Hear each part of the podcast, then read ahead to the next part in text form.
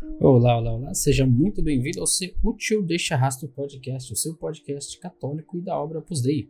Continuando nossas leituras, meditações para o Advento, nesta segunda-feira, estamos na terceira semana do Advento, que iniciou-se ontem com uma bela uma meditação. Caso não tenha ouvido, não teve a oportunidade de ouvi-la, volta aí no feed e dá uma olhadinha. Foi realmente muito, muito bonita.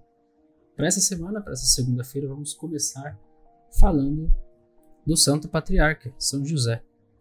As meditações propostas pelo site da Opus Dei no site oficial são as seguintes: São José, o céu na terra, a sua missão junto de Maria e do Messias, com Maria e Jesus superam-se as dificuldades. Vamos lá então, espero que aproveite a meditação e vamos comigo.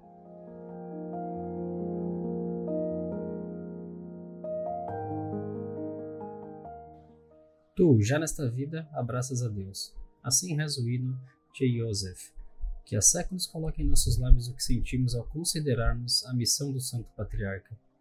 Bem que podemos pedir ao esposo de Maria que saibamos apreciar o menino Jesus e o carinho que ele nos vem oferecer. No entanto, a alegria de São José aqui na terra não esteve isenta do claro escuro. Antes de viverem juntos, ela ficou grávida pela ação do Espírito Santo. Ele imediatamente reagiu com lealdade de um homem fiel e cheio de amor a Deus. Tomou a decisão de repudiá-la secretamente, para não impor nenhum peso a Maria além da falta de sua companhia. Tudo nesta família está a serviço dos planos divinos. Tudo está acomodado à vontade do Senhor. Embora não fossem muitas as, honras, as horas da angústia, São José sofreu. Não entendia o que estava acontecendo, mas nunca duvidou da sua esposa e nem de Deus. Ele estava cheio de um santo temor de viver ao lado de tamanha santidade. Um anjo foi enviado para dissuadi-lo e mostrar-lhe sua tarefa. No meio de uma situação que ele contemplava com espanto, José, filho de Davi, não tenhas medo de receber Maria como tua esposa, porque ela concebeu pela ação do Espírito Santo. Ela dará luz a um filho, e tu lhe darás os nomes de Jesus, pois ele vai salvar o próprio povo dos pecados.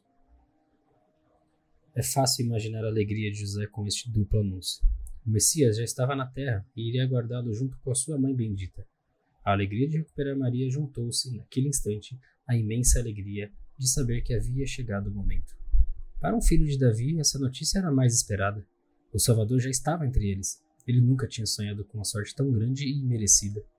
Começou a desfrutar então do que tinha, embora ainda não conseguisse entender como isso se tornaria realidade.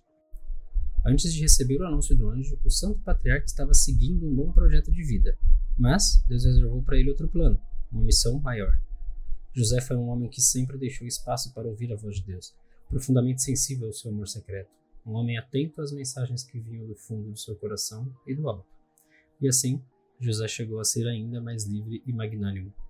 Aceitando-se de acordo com o desígnio do Senhor, José encontra plenamente a si mesmo, além de si mesmo. Esta liberdade de renunciar ao que é seu, a posse da própria existência, e esta plena disponibilidade interior à vontade de Deus desafiam-nos e mostram-nos o caminho. É muito provável que José tenha corrido para contar à esposa o que lhe foi revelado. Há uma palavra que se repete várias vezes no Evangelho de hoje: acolher. É um verbo que define muito bem a relação que queremos ter com Deus. Estamos entusiasmados por ser refúgio, por abrigar este mistério de amor em nossos corações. Acolher significa, referindo-se a uma pessoa, admitir em nossa casa ou companhia. É como se Deus pedisse permissão também a José para entrar no mundo. Assim, vemos que Jesus não se impõe, mas chega pedindo espaço nos nossos corações. Ele pede-nos que lhe demos abrigo e que lhe ofereçamos a nossa companhia.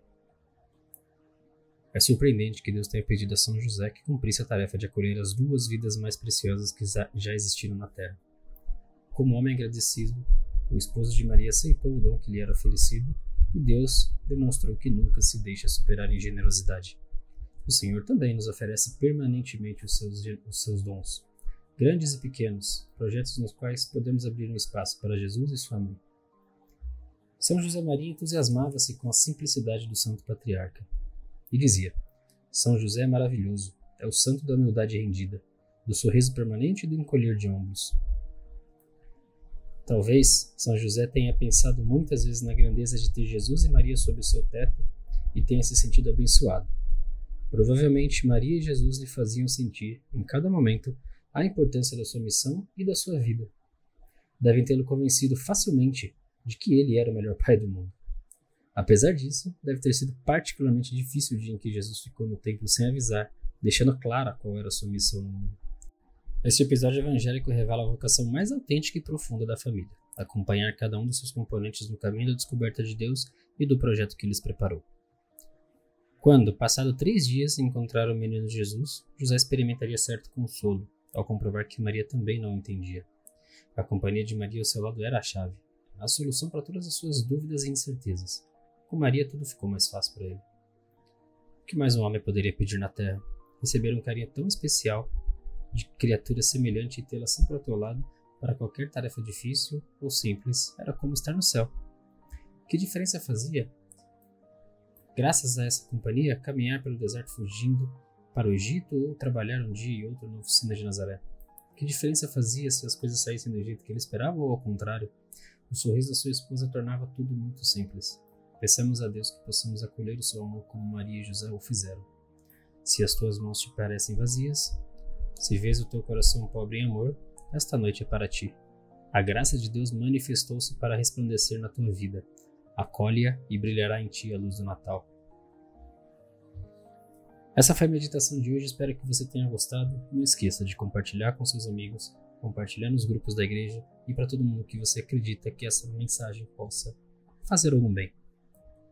Muito obrigado por me acompanhar até aqui e até amanhã.